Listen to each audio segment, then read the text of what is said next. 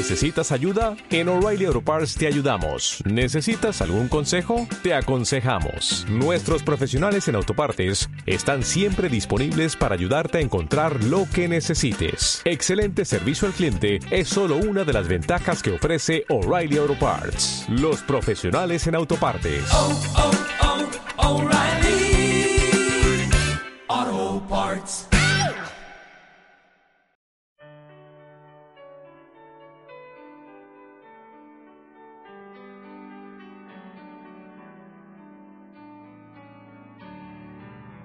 De la buena nueva de nuestro Señor Jesucristo según San Marcos.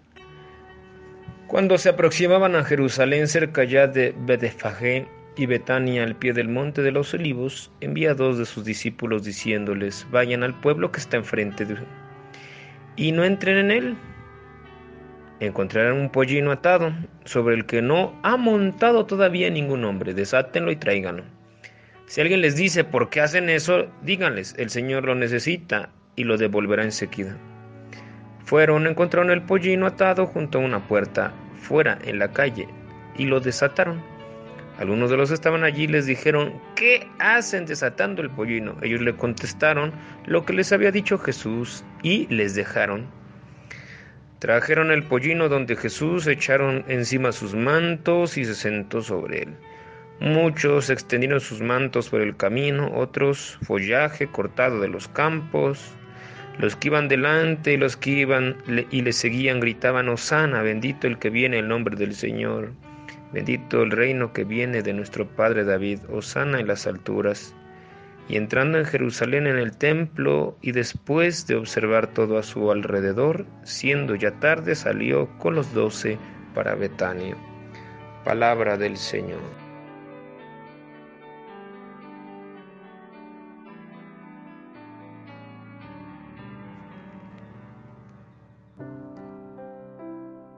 Pero a nosotros nos da miedo gastar la vida, entregarla sin reservas.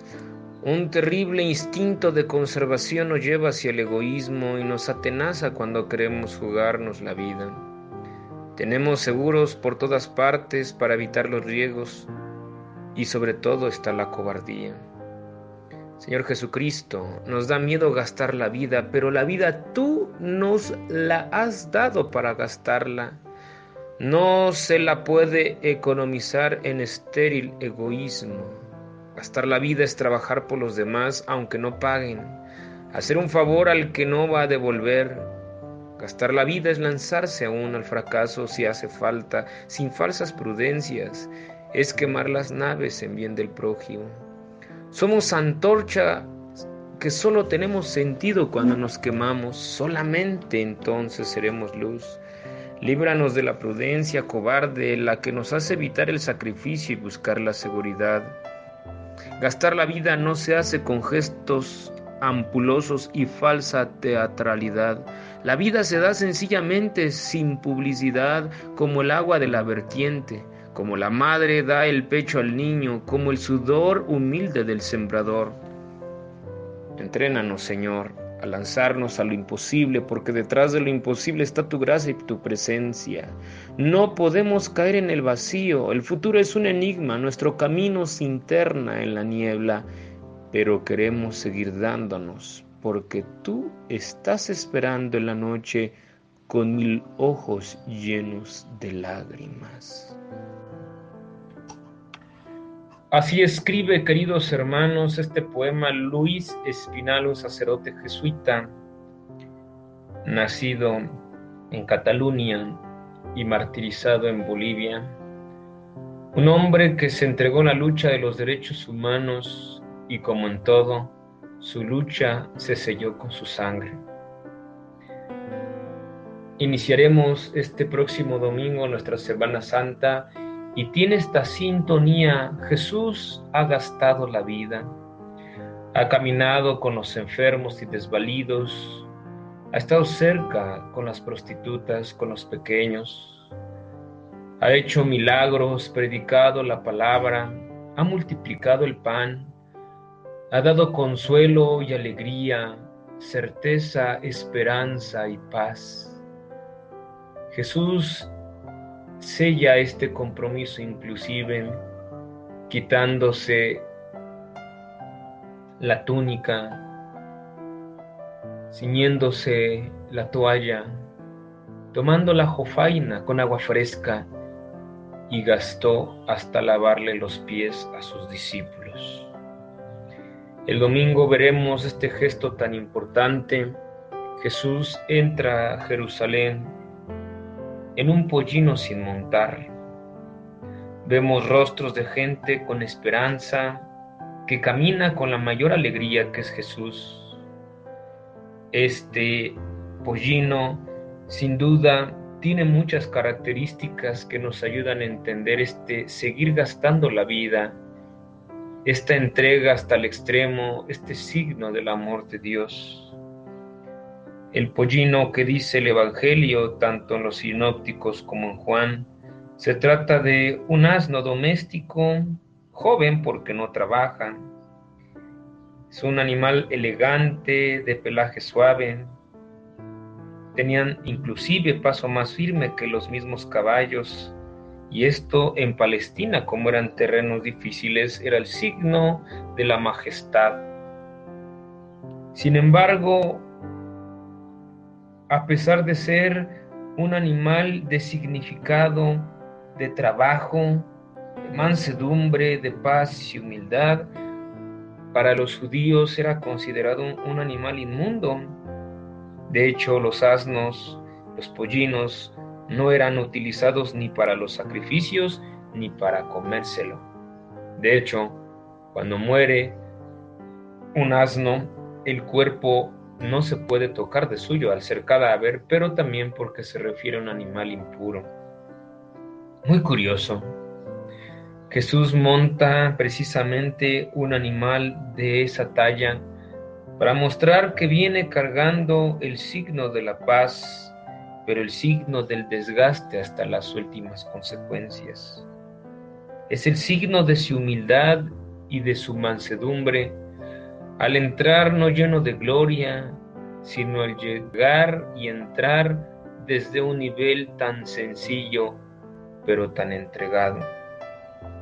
Escuchamos este poema de este sacerdote jesuita y Jesús ha entendido ese gastar la vida para darla en abundancia. Él mismo lo había dicho, he venido para que tengan vida y la tengan en abundancia. Vemos, por lo tanto, en el signo de su entrada gloriosa, o diremos de su entrada de paz, un Jesús que no le da miedo gastar la vida y la entregado sin reservas. Alguien que ha aprendido a reclinar su cabeza en el corazón humano, que a pesar de que le diese miedo, porque lo decía el domingo anterior, ahora que tengo miedo diré, Padre, líbrame de este momento. Es Jesucristo que nos ha enseñado a trabajar por los demás aunque no paguen. Lo veremos en el discurso de la pasión del Señor, la tentación que pone Satanás no solo en la mente, sino en el corazón de Jesús. Y por estos entregarás tu vida.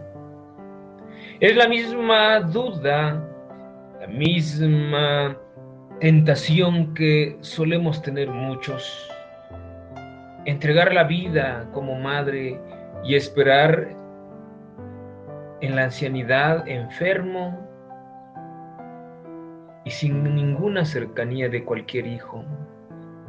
El padre que ha trabajado, que ha desgastado su vida, que ha enfermado y los hijos no son capaces de responderle una relación amorosa donde se ha puesto todo, pero se ha pasado por los terrenos espinosos de la infidelidad, del desgane e inclusive de la apatía. Leeremos en el Evangelio no solo de las palmas, como algunos lo llaman, sino en la pasión del Señor. La pasión más dolorosa no es haber entregado la vida, la pasión dolorosa inicia cuando el ego nos gana y cuando se transforma en una autoafirmación negativa que lleva a la exclusión del otro. El domingo pasado hablábamos del complejo narcisista y Jesús pasará todavía esa prueba. En el huerto de los olivos se da cuenta que Satanás le pone en tentación, le pone en disyuntiva, entregar la vida, sellar ese compromiso con la entrega de muerte, con la entrega de la sangre, con la entrega de una vida que solamente se encuentra crucificada. Por supuesto, en estos días santos iremos meditando. El jueves invito a que meditemos desde la humildad. Humus en latín significa tierra. Jesús se hace humus, se anonada, se pone al servicio del otro. Una persona que ama hasta la locura es capaz de ponerse a los pies del otro para sanar desde su amor la herida del otro.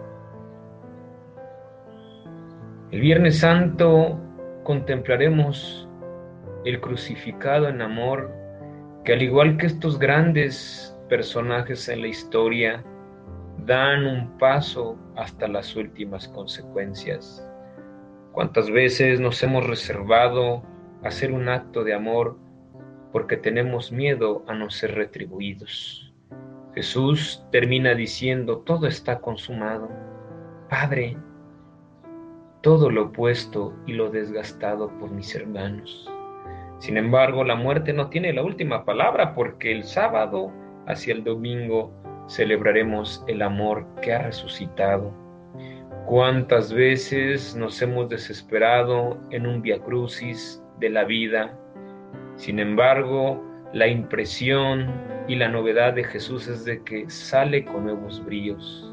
¿Qué podemos hacer en este momento ante una enfermedad, ante un problema, ante una situación muy particular, tendremos que esperar en el silencio y tendremos que esperar en la paciencia para lograr la resurrección. Contaba Eduardo Galeano que le atribuyen una frase que en realidad fue de un colega suyo en una conferencia y le preguntaban a un chavo, ¿qué sentido o mejor dicho, ¿para qué sirve la utopía? le contestaba este sociólogo y filósofo, la utopía es como contemplar el horizonte. La persona camina 10 pasos y 10 pasos camina delante el horizonte. No lo alcanzo. Y camino 20 pasos y el horizonte camina 20 pasos y no le alcanzo. El horizonte nunca lo voy a alcanzar nunca jamás. Pero entonces, ¿de qué sirve ir tras el horizonte inalcanzable? Voy tras del horizonte porque aprendo a caminar. Jesús al entrar a Jerusalén va tras el horizonte, aun cuando sepa que no habrá retribución, aun cuando sienta en su corazón cómo sus amigos se apartan de él. Camina Jesús porque sabe que desgastar la vida es el signo más pleno de un Dios que ama, que fortalece y que sostiene. Con esto concluimos nuestra cuaresma y nos invita en este año Jesús preguntarnos qué tanto hemos gastado la vida no en amor, sino en dolor y desamor. ¿Cuánto hemos gastado la vida en alegría? ¡Qué pleno! Mas no en tristeza y rencor. ¿Cuánto hemos gastado la vida hasta subirnos al patíbulo de la entrega y no en el patíbulo del odio y la desolación? Si el ser más maravilloso del mundo caminó hacia el horizonte, y extendió sus brazos en la cruz. Es para darnos el desgaste de la vida, pero el desgaste en el amor. envío un saludo afectuoso esperando que estas fiestas de Pascua sean un desgastar la vida en el amor. Caminemos hacia el horizonte que nos espera con brillo. Así sea.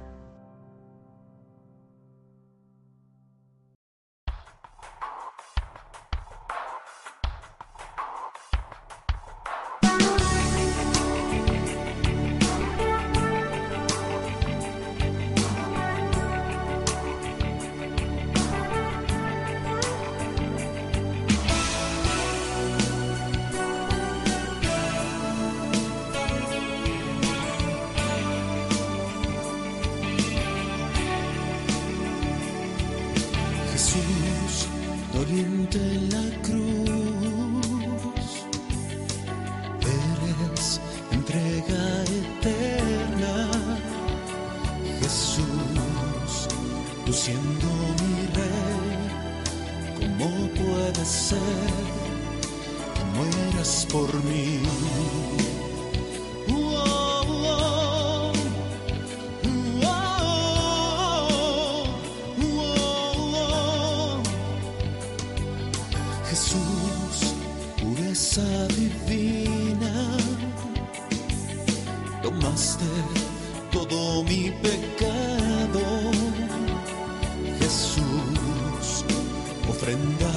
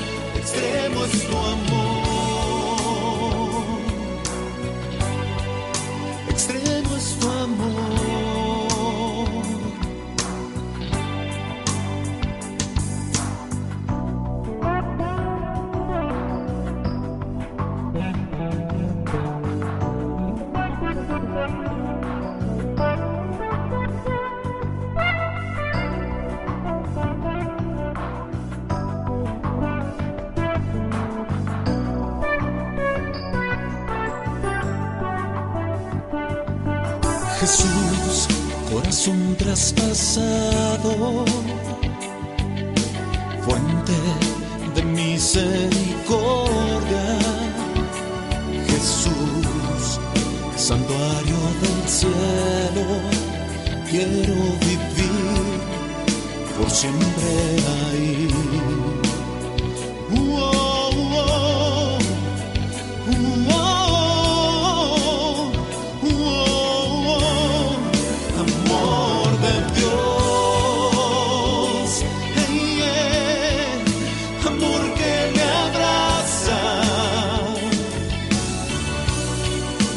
Llena y